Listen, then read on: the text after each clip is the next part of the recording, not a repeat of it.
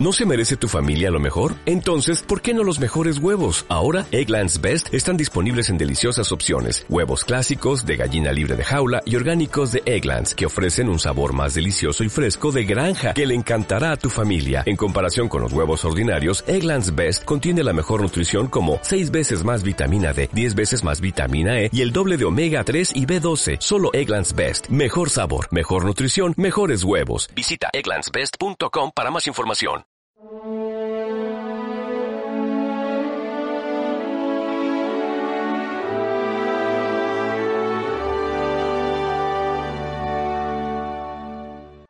Más fácil es a un camello pasar por el ojo de una aguja que a un rico entrar en el reino de los cielos.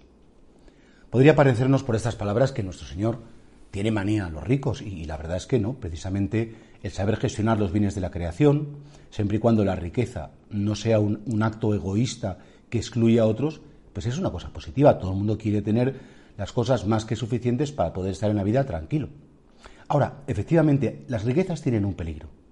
Como he dicho antes, pensar que son para mi disfrute único y siempre eh, eh, ahí como centrar todo mi interés, centrar todo mi, afán en ir acumulando, acumulando, de tal manera que al final lo que era una normal actitud en la vida de querer tener ciertas seguridades se puede convertir en codicia. Es más, incluso hacer de la riqueza lo más importante, lo único importante, esas personas que viven para ser ricos o para ser más rico que el otro y al final te crea una tremenda esclavitud. Porque claro, efectivamente, pues una persona que solo ha puesto sus, sus bienes, sus intereses, sus metas, sus deseos en acumular mucho que no sabe para qué es, porque a lo mejor hay personas que tienen tanto dinero que, que no habría vidas suficientes para gastarlo. Acaban esclavos de las cosas que poseen, acaban con el temor de querer perderlo, e incluso, por desgracia, ¿cuántas familias con motivo de, pues, pues, de que hay que repartir cosas cuando faltan los padres. Es decir, una pregunta que me hacía el otro día una, persona, ¿se van bien estos hermanos?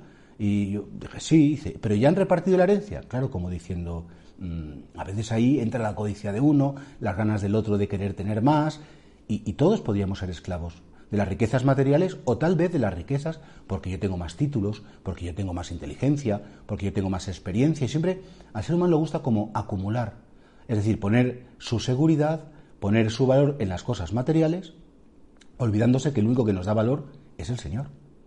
Y por eso, frente a una sociedad que te dice, tanto vales cuanto tienes, Cristo te dice, no, eso no es verdad. Tanto vales cuanto eres, tanto vales cuanto amas, tanto vales cuanto te entregas a los demás. No es tu dinero lo que te define, no son tus coches, tus casas, tus ahorros, tus, tus talentos en el sentido humano de la palabra, sino quién eres para los demás. Yo creo que una persona cuando fallece y se encuentra ante Dios, Dios no va a preguntar cuántas casas tienes, ni cuántos títulos, ni cuántas asignaturas, ni cuántas cosas posees. Le va a preguntar quién eres y sobre todo quién has sido para los demás. Por eso el Señor nos dice, tened mucho cuidado y pone esa comparación de más fácil les a un camello pasar por el ojo de una aguja que a un rico entrar en el reino de los cielos. ¿Y quién es el rico en el sentido evangélico?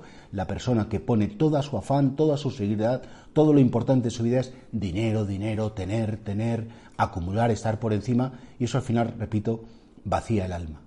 Eso al final te hace una persona como muy egocéntrica, muy egoísta, muy codiciosa, y al final amargas tu vida, puedes amargar a los de los demás y pierdes tu alma para la vida eterna.